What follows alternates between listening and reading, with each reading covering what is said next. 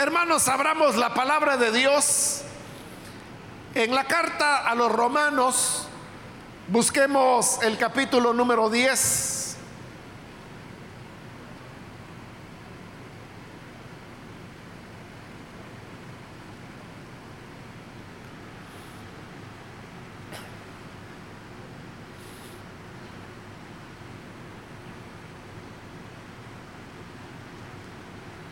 Dice entonces la palabra de Dios en Romanos capítulo 10, versículo 1 en adelante.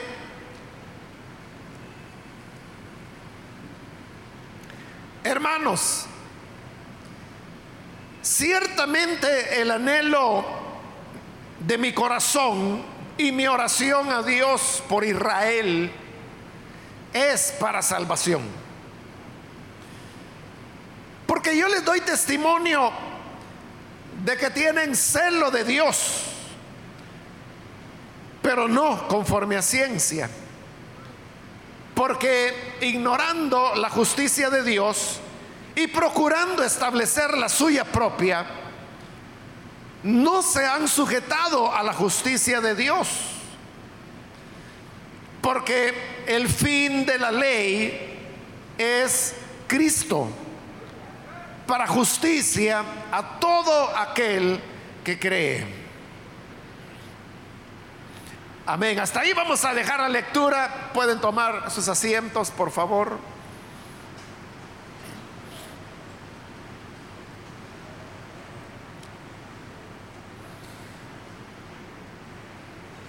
Hemos leído en esta ocasión de esta carta que Pablo envió a la iglesia en Roma donde él está hablando sobre la continua preocupación que él tenía por sus compatriotas, por sus connacionales, que eran los israelitas. Por eso es que en este versículo 1, él dice que el anhelo de su corazón y la oración que él constantemente hacía era para la salvación de Israel, que era su pueblo.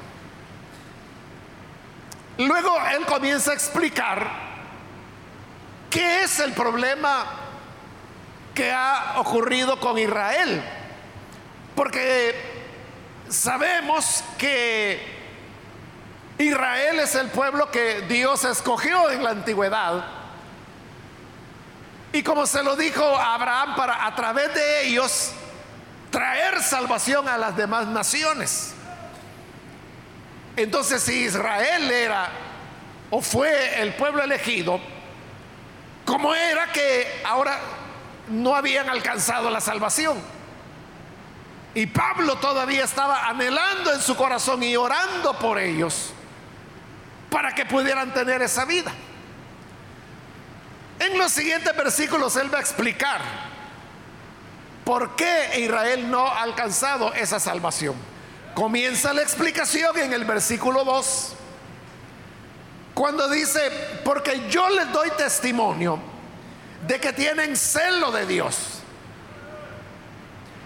Cuando Pablo dice, yo les doy testimonio, él está diciendo, yo soy testigo de que Israel es un pueblo que tiene celo de Dios. No es que ellos sean ateos, no es que nieguen al Señor, no es que sean personas eh, profanas. Al contrario, dice Pablo, ellos tienen celo de Dios. Y cuando Pablo decía, yo soy testigo de eso, lo decía con verdadero criterio porque hay que recordar que Pablo, él mismo era un judío y un israelita, y como él lo relata en su carta a los Gálatas, en, en el libro de los Hechos, aparece tres veces la ocasión cuando él relata su vida.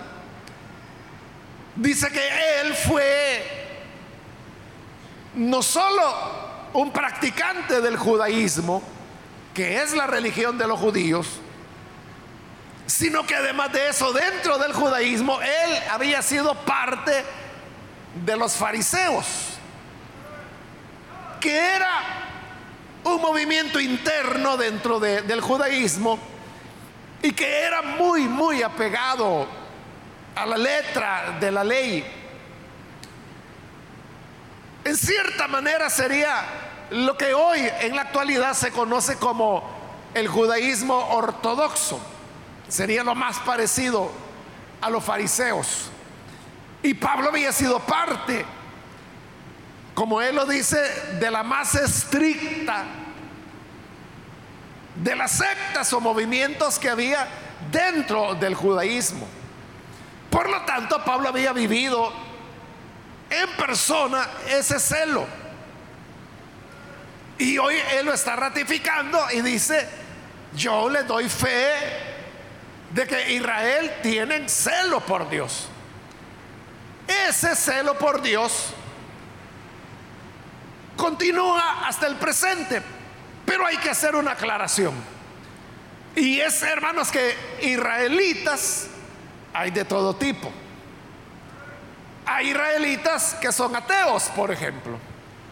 Otros son agnósticos, lo cual significa que ni niegan ni afirman la existencia de Dios.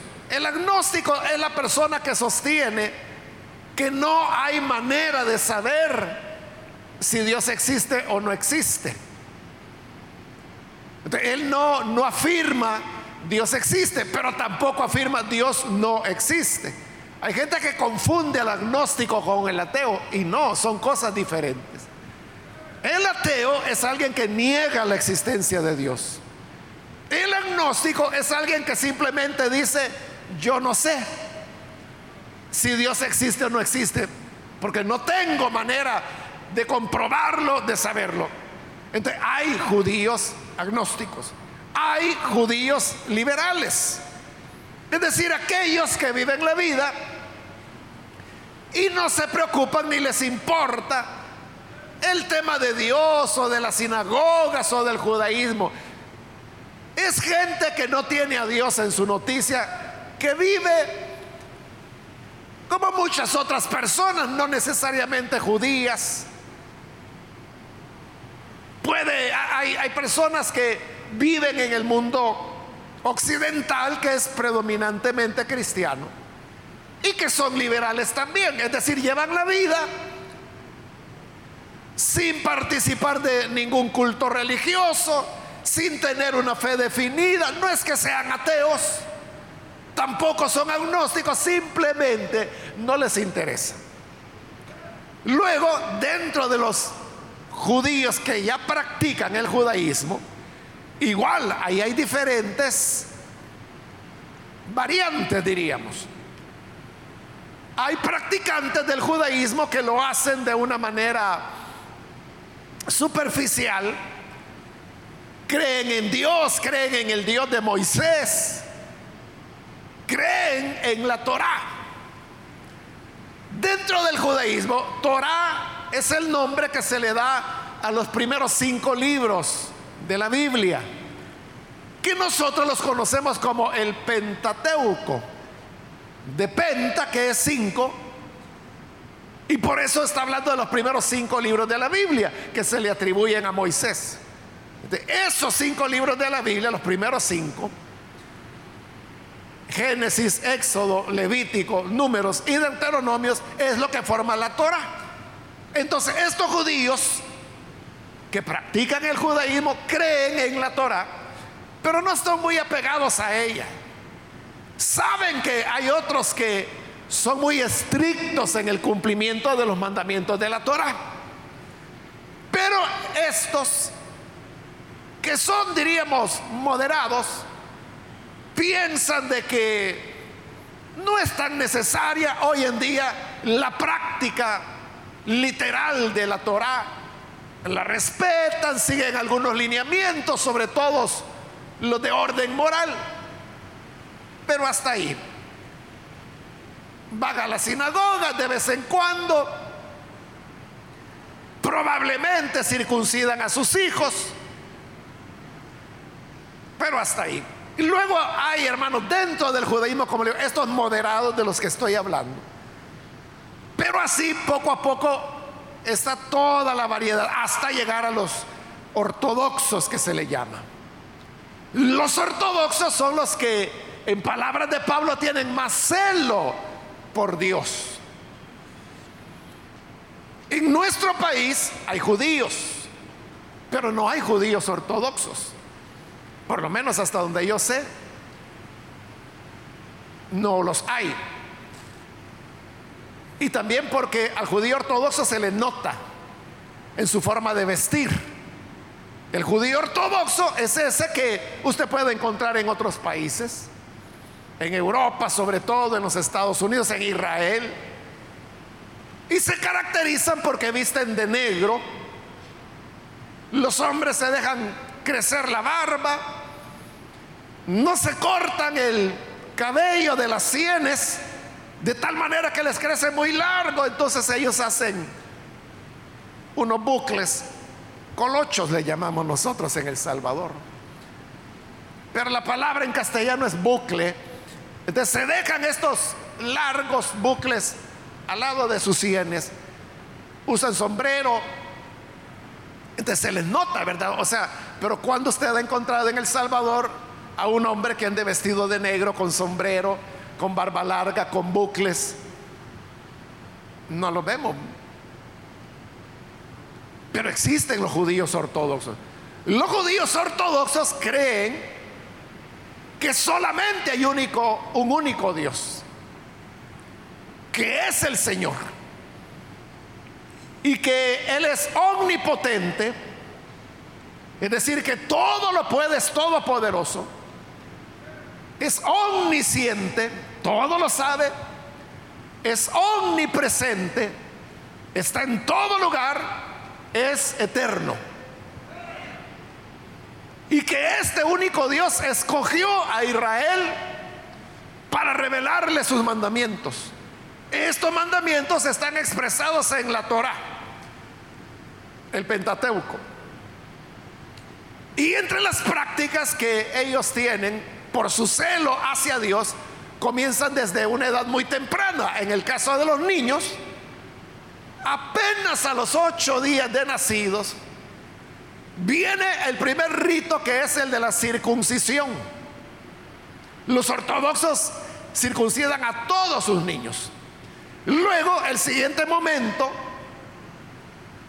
es cuando viene la, la mitzvah se llama en el caso de los varones, que es cuando el niño llega a los 13 años de edad, entonces dentro del judaísmo se les considera que ya alcanzaron la madurez.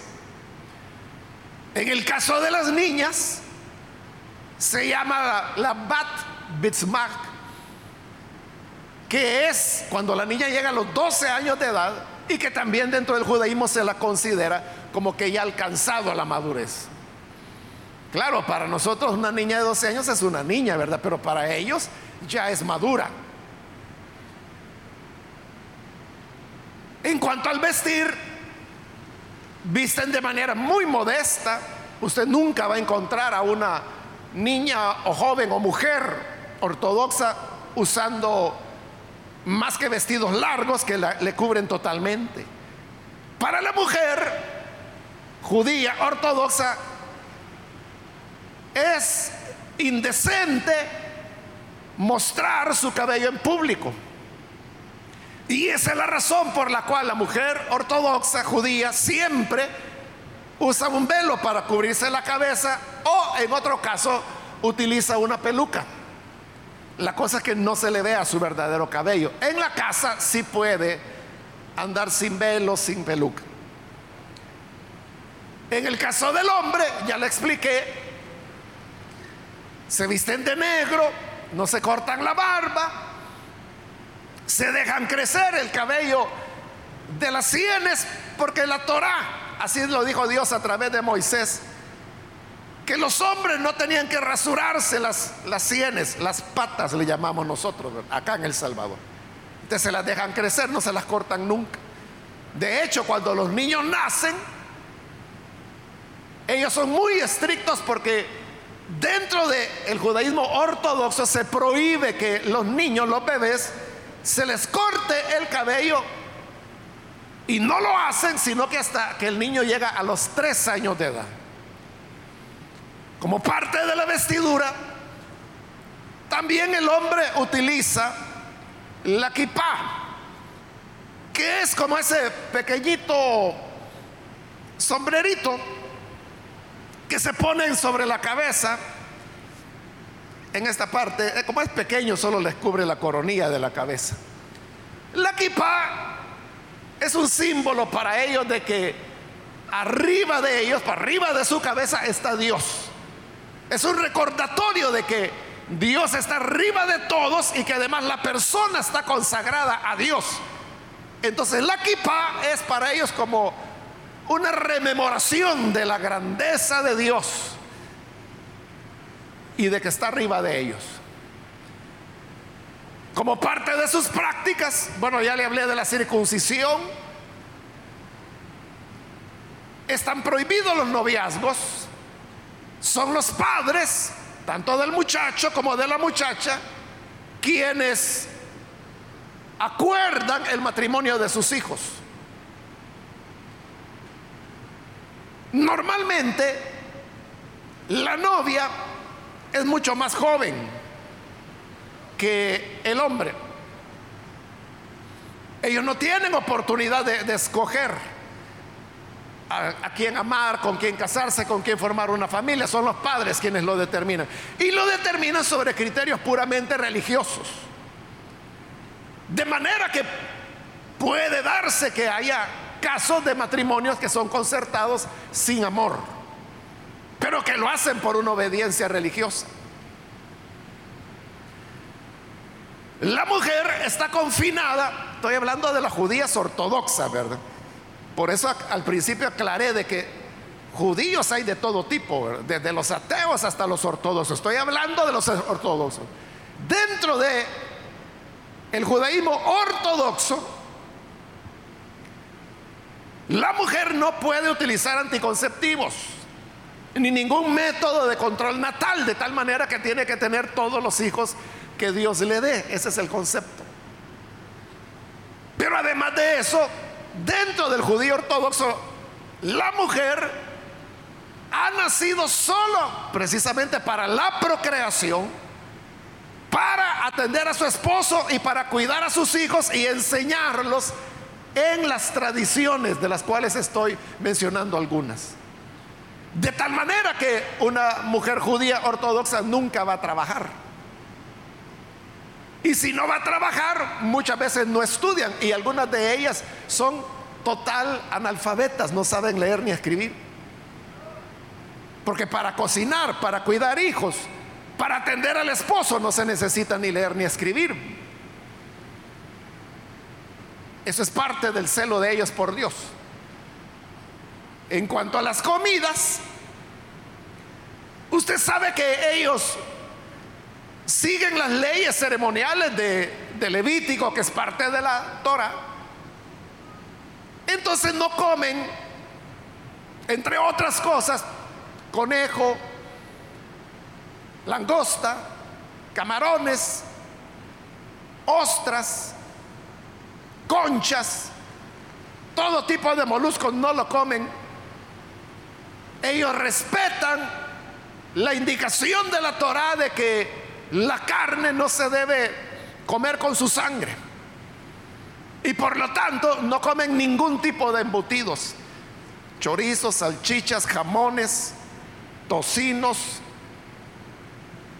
Todo eso no lo comen.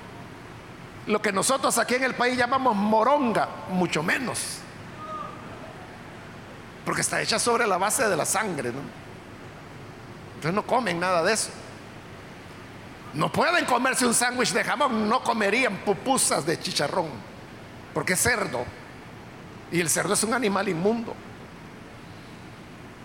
Pero además de eso, Moisés dijo que nunca se debía cocinar un cabrito en la leche de su madre.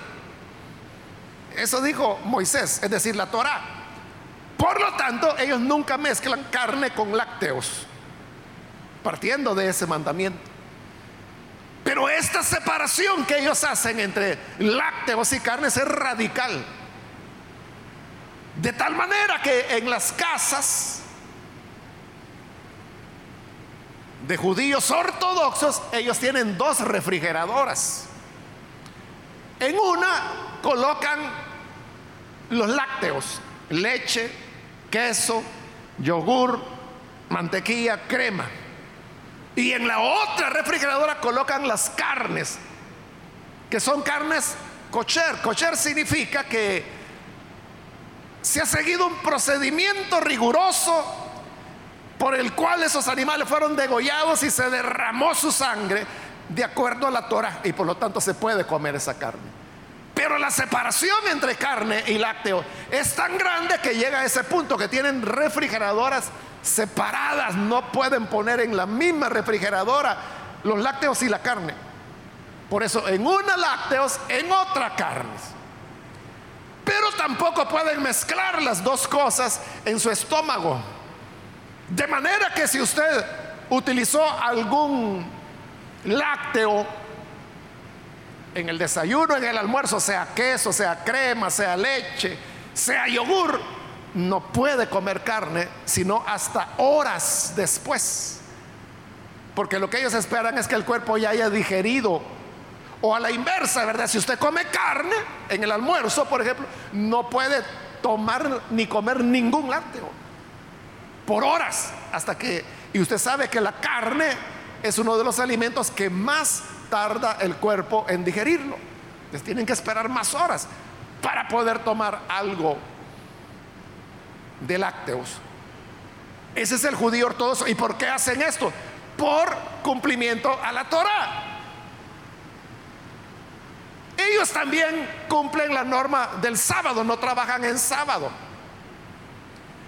Y para ellos el sábado, conforme a la Torah, comienza el viernes a la caída del sol.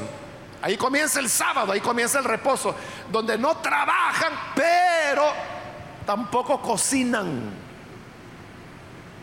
Porque la, la ley de Moisés dice que en día de reposo no encenderás fuego. Entonces, no cocinan, no usan microondas, nada, todas las comidas son frías durante el día de reposo. Y es más, los vehículos, los automóviles, usted sabe que utilizan motores de ignición. Ignición lo que significa es que llevan fuego, ¿verdad? Y eso es lo que ocurre dentro de un motor. El motor toma gasolina y toma oxígeno, lo mezcla, entra dentro de, de la cámara del pistón, el pistón lo comprime y al comprimirlo, la bujía produce una chispa que incendia esa gasolina mezclada con aire comprimida. Al incendiarla produce una explosión que empuja el piñón de nuevo hacia abajo y el piñón está conectado al eje que lo hace girar y así es como el vehículo camina. Pero como hay ignición, ahí hay fuego. Entonces los judíos ortodoxos no usan vehículo en día de reposo. caminan, se van a pie. Y esa es la razón por la cual en los barrios eh, judíos ortodoxos de Estados Unidos, de Europa, desde el viernes en la, a la caída de la tarde, usted no verá a un vehículo. Y es más, hay ciertos barrios donde son tan celosos de la Torah que ni siquiera permiten que otras personas, aunque sean gentiles, pasen por sus barrios en vehículos. Hay lugares donde apedrean a los vehículos. Porque para ellos es una ofensa a su religión, a su celo por Dios, de utilizar vehículos en barrios ortodoxos. Y toda la gente anda en pie. Hasta que termine el sábado, que termina el sábado también por la tarde. Pero ¿cómo saber cuando llegó la tarde del sábado? Uno puede decir, bueno, a eso de las seis de la tarde, por eso se llama seis de la tarde, porque ahí es de tarde. Pero eso es aquí en nuestro país. donde usted sabe que nuestro reloj no cambia en todo el año. Pero en el hemisferio norte, que es donde vive la mayoría de ellos, Estados Unidos, Canadá, Europa, la hora cambia dos veces en el año. hay un momento en que las 6 de la tarde son las 5 en realidad. Y hay otro momento en que las 7 de la noche son las 6 en realidad. Entonces, ¿cómo saberlo? ellos buscaron una forma más segura que el reloj. Y dijeron, hay que esperar cuando se oculta el sol, el día sábado, a que aparezcan las primeras tres estrellas. Si usted ve a la caída del sábado que solo hay una estrella, todavía no ha terminado el sábado, que es el sábado.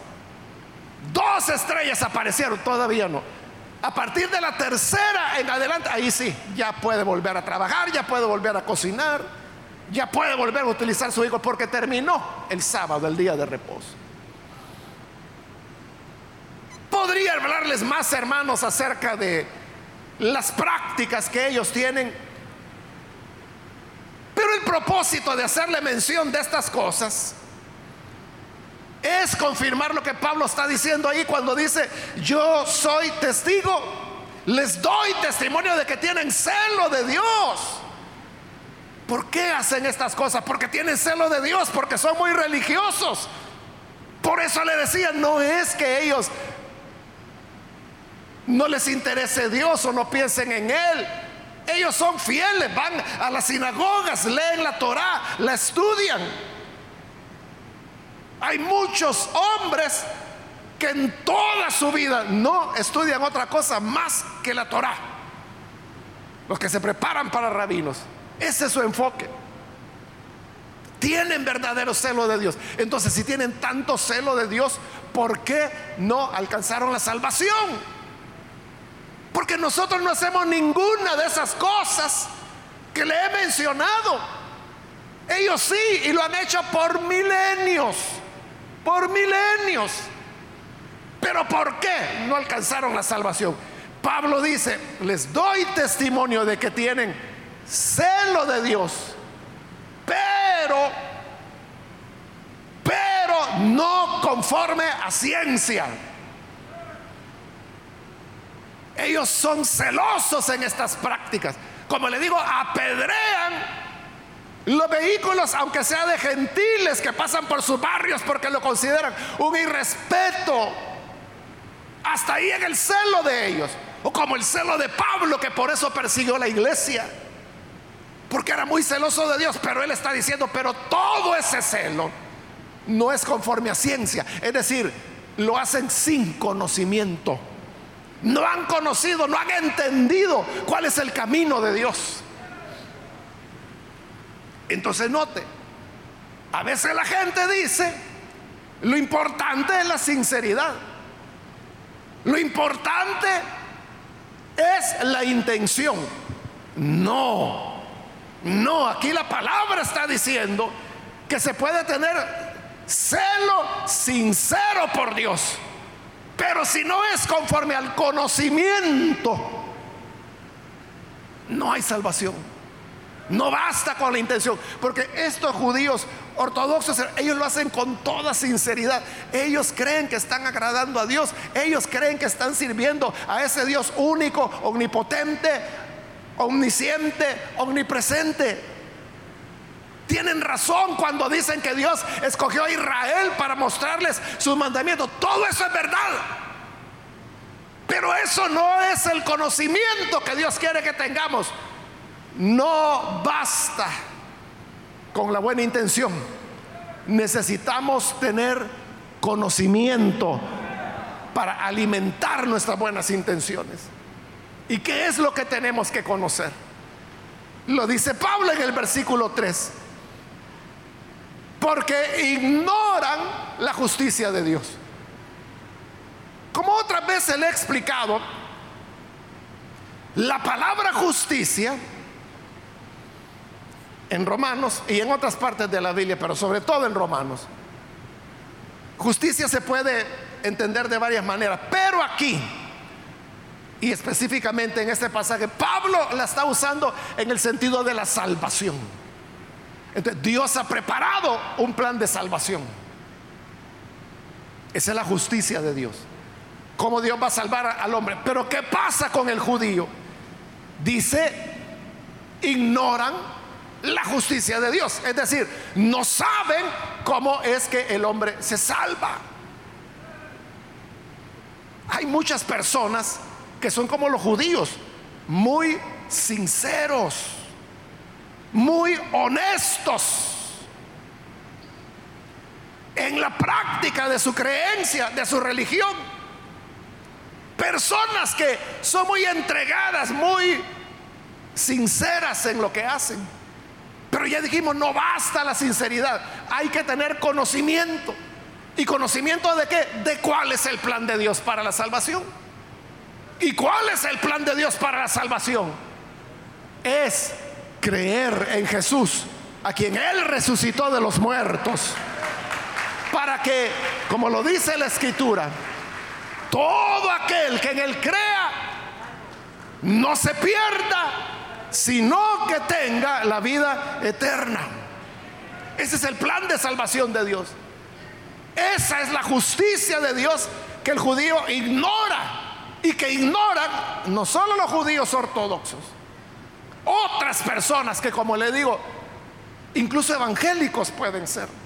Porque hay evangélicos que son muy apegados a las formas religiosas, son evangélicos que siempre andan su Biblia, porque creen que eso le da cierta bendición. Y Reina Valera, por supuesto, porque es la de verdad. Piensan esos evangélicos. Piensan de que hay que ir a los cultos, que hay que estar los domingos. Por eso es que viene más gente los domingos a las iglesias que los días de semana. Porque vienen a cumplirle a Dios. Porque ellos creen de que el domingo hay que ir a la iglesia. El evangélico es el que se bautiza en agua, el evangélico es el que oye alabanzas. Estos días, hermanos, creo que fue no la semana pasada, sino que la antepasada, usted se va a ubicar. Por un problema técnico que hubo allá en el Picacho, eh, la radio restauración salió fuera del aire, estuvimos fuera del aire, creo que un día, algo así, algo que no se da. Pero ya, hermanos, eh, el equipo que utilizamos ya tiene más de 20 años de estar en uso. Por cierto, tenemos que comprar nuevo equipo, ya estamos en eso. Confiamos que el Señor nos va a ayudar para hacerlo. La cuestión es que hubo un fallo y el problema no era subir allá porque, o sea, tenemos todo listo para ir en el momento que sea. Hay gente que está allá las 24 horas del día. El problema era el repuesto que no lo encontrábamos. Porque es un equipo de hace 20 años, le estoy diciendo. Entonces lo que le quiero decir es que como pasamos como un día, y yo eh, en, el vehículo siempre ando la radio, siempre la ando oyendo, pero como estaba fuera del aire, entonces ese día empecé a darle vuelta y encontré, hermanos, una emisora, no sé cuál es, estaban dando noticias, entonces ahí me quedé oyendo las noticias, pero manejando, manejando no me di cuenta de que terminaron las noticias. Y de repente, hermanos, comienzan a poner música. Y yo seguía manejando y oyendo lo que estaba sonando. Y sabe, era una alabanza.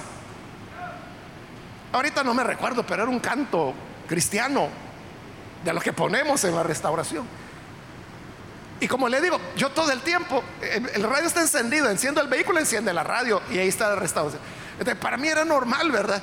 Y yo seguía manejando cuando de repente caigo en la cuenta, hombre, si la, restauración está fuera del aire, entonces, ¿qué es lo que estoy oyendo? Y, esperé a que terminara el canto y al terminar el canto empezaron los anuncios y el locutor hablando y que esto y que lo otro y después y vino ya una canción ya secular. Entonces dije yo, bueno, entonces significa que en una emisora secular, después de un noticiero que son los horarios premium, cuando más gente los está oyendo, ponen una alabanza. ¿Y eso por qué? Porque hay gente que oye alabanzas, porque les gustan. No son creyentes, no es una emisora secular noticiosa. Lastimosamente no le puse atención cuál era, no le puedo decir cuál era. No me fijé. Pero era una de esas emisoras que están dando noticias. Entonces hay evangélicos que creen que con eso agradan a Dios. Gente como esa, de que no van a una iglesia, no son creyentes, quizás ni saben quién está cantando ni cómo se llama la alabanza, pero les gusta y por eso la pone la radio, como le digo, en horario premium, porque es lo que le gusta a la gente. Entonces, estos evangélicos son celosos de cómo se viste, son los evangélicos que creen que es importante si usted se peina para la derecha o para la izquierda, si se pone con zapatos rojos o azules o verdes o negros o blancos, donde hay algunos creen que usar jeans es pecado, cosas así, ¿verdad? Entonces, esta gente es celosa por Dios, pero no conforme a, a ciencia. No han entendido todavía que la salvación, la justicia de Dios es, como hemos dicho, todo aquel que en Él cree será salvo. Como ignoran eso, lo desconocen, más se arraigan en el aspecto religioso. Entonces son celosos de Dios y lo hacen sinceramente.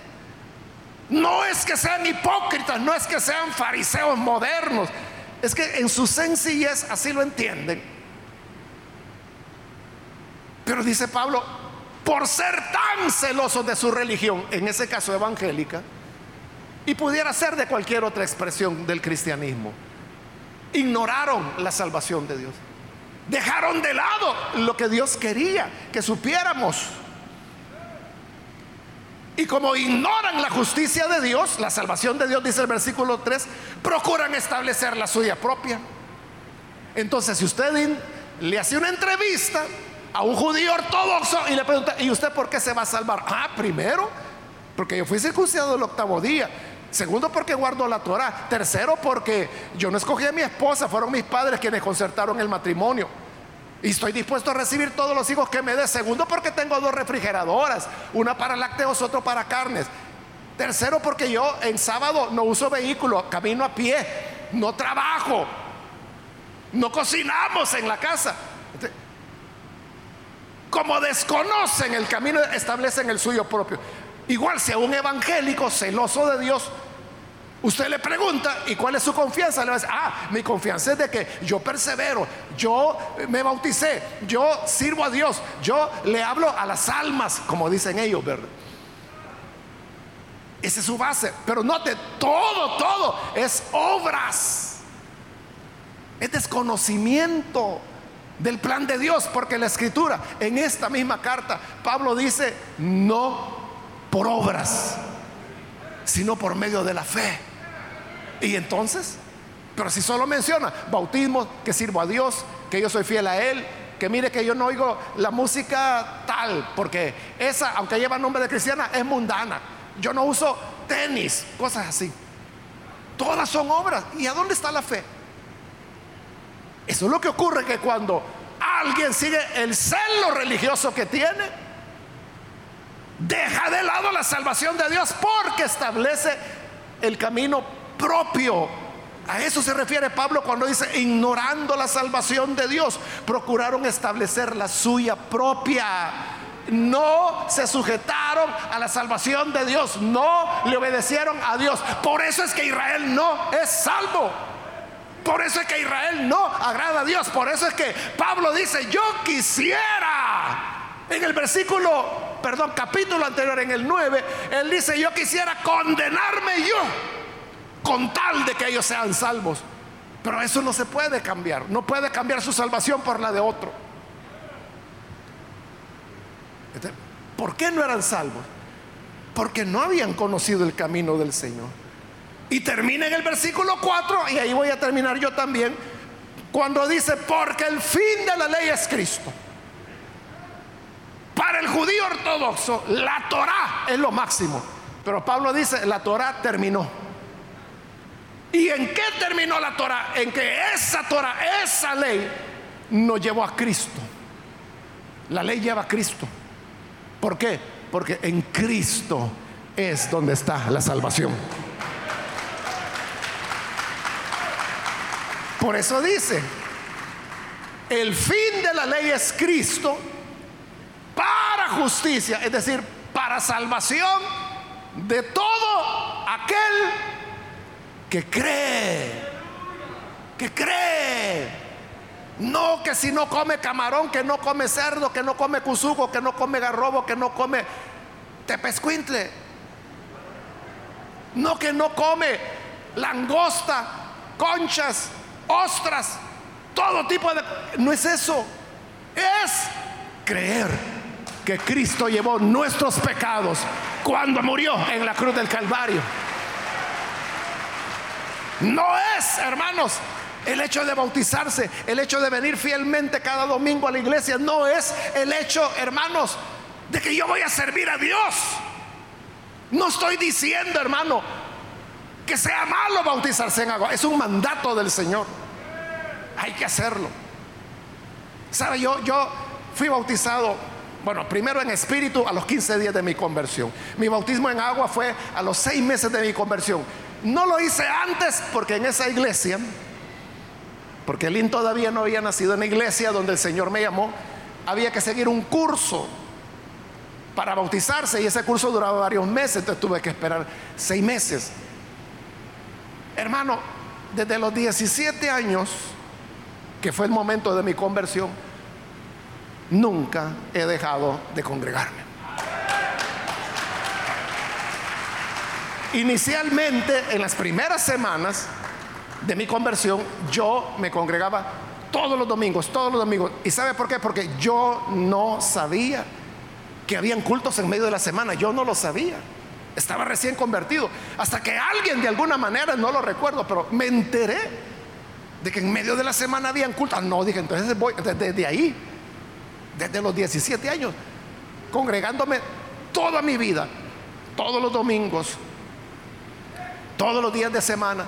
Y lo sigo haciendo hasta el día de hoy. Yo asisto a la iglesia, hermano, todos los días excepto los jueves. Bueno, a veces los jueves surge algún compromiso y tengo que atenderlo también. Pero e, es mi práctica de vida. Y toda mi vida es servirle a Él. O sea, yo no hago otra cosa más que servir al Señor. Yo no tengo otra actividad, otra ocupación, otro interés que no sea la obra de Dios. O sea, no hago otra cosa.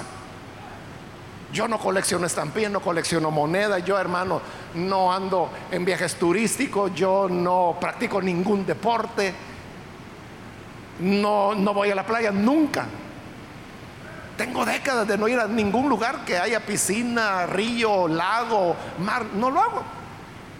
O sea, no tengo tiempo para eso. Pero todo esto que le estoy mencionando no es mi confianza.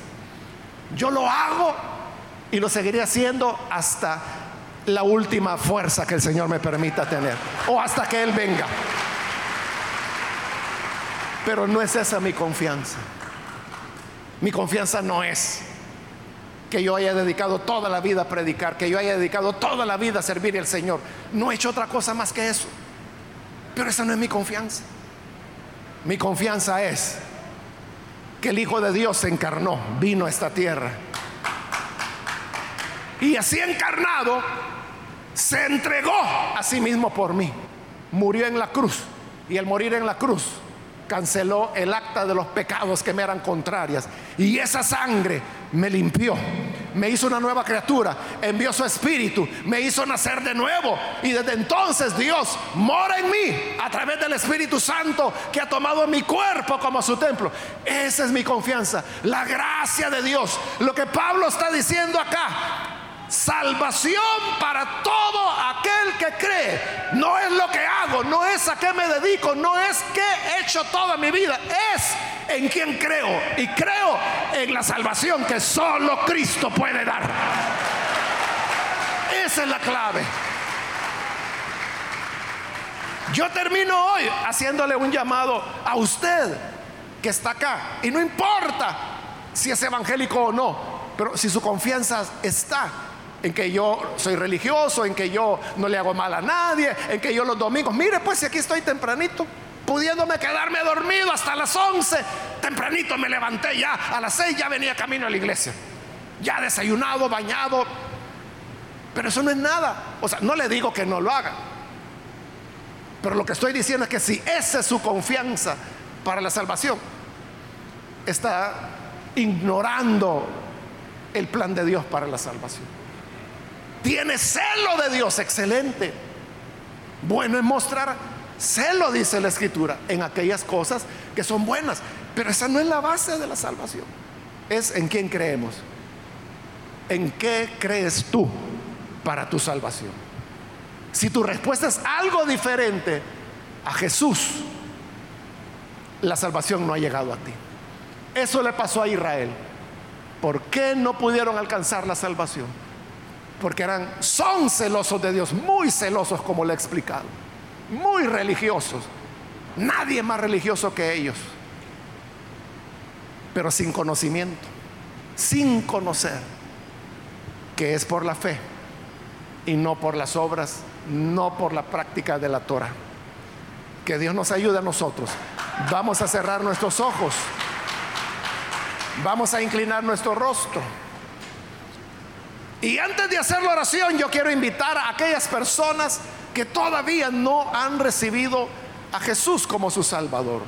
Pero si este es su caso, yo quiero invitarle para que allí donde usted está pueda recibir al Señor Jesús. Y para recibirlo, solo le voy a pedir, por favor, póngase en pie en el lugar donde se encuentra. Ponerse en pie no le da la salvación, eso sería contradecir todo lo que hemos dicho. Pero ¿por qué le pido ponerse en pie? Porque queremos orar por usted. Y necesitamos saber quiénes son aquellas personas por las cuales vamos a orar. Por eso póngase en pie en señal de que usted quiere confiar en el Señor. Que usted quiere poner su confianza en la fe, en Cristo, en lo que Él hizo en la cruz del Calvario. Yo creo que se debe respetar la religiosidad de las personas porque como le digo, lo hacen con sinceridad. Pero delante de Dios no basta la sinceridad. Dice Pablo, hay que tener conocimiento, hay que saber cuál es el plan de Dios y hay que creer en ese plan. Entonces, ¿quiere usted creer en Jesús? ¿Quiere creer en el plan de Dios que es que el perdón de pecado viene por la sangre que Cristo derramó en la cruz. Creer en eso es lo que nos da la vida. ¿Quiere creer? Póngase en pie. Venga el Hijo de Dios.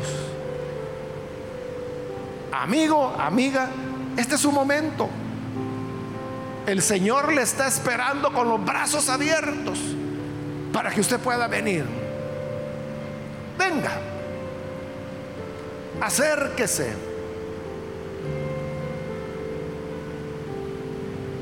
Hay alguien que viene a Jesús.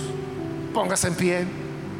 Voy a ampliar el llamado porque tengo poco tiempo, pero si hay alguien, algún hermano que se alejó del Señor, o algún evangélico que creyó que esto era otra religión y usted dijo, bueno, esta religión yo la voy a hacer bien. Pero no es eso, es la fe en el Señor. Quiere reconciliarse. Póngase en pie también en este momento. Si hay hermanos, hermanas, que hoy necesitan reafirmar su confianza en el Señor. Creer es quien nos perdona.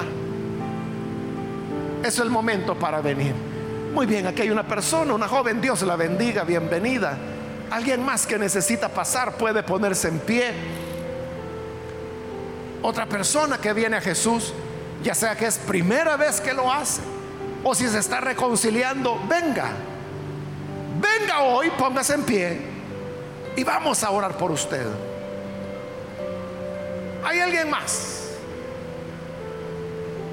Otra persona, otro amigo, amiga que necesita venir. Venga en este momento. Voy a terminar la invitación. Hago ya la última llamada.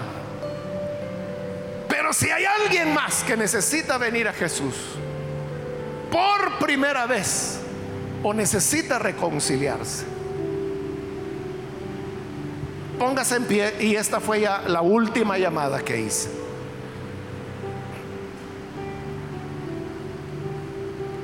A usted que nos ve por televisión, quiero invitarle para que se una con esta persona que está acá y usted pueda recibir también a Jesús como su Salvador. Ore con nosotros. Señor, gracias te damos por esta persona que está aquí, como también aquellos que a través de televisión, de radio o de internet están, Señor, ahora oyendo tu palabra y creyendo a ella. Gracias, Señor, porque nos diste a conocer, nos has hecho conocer tu plan de salvación. Y sabemos que esa salvación se encuentra por la fe en tu Hijo Jesús, no por obras, no por prácticas, no por celo religioso, sino por la confianza que ponemos en que Jesús pagó el precio de nuestro pecado. Gracias por darnos esta seguridad y que sea la seguridad de las personas que hoy creen en ti. Y ayúdanos para que todos, todos los que estamos acá y todo tu pueblo, toda tu iglesia, la confianza lo seas tú, Señor. Lo sea el sacrificio que ofreciste en la cruz, que es el que nos trae esperanza y salvación. Por Jesús nuestro Señor lo pedimos. Amén y amén.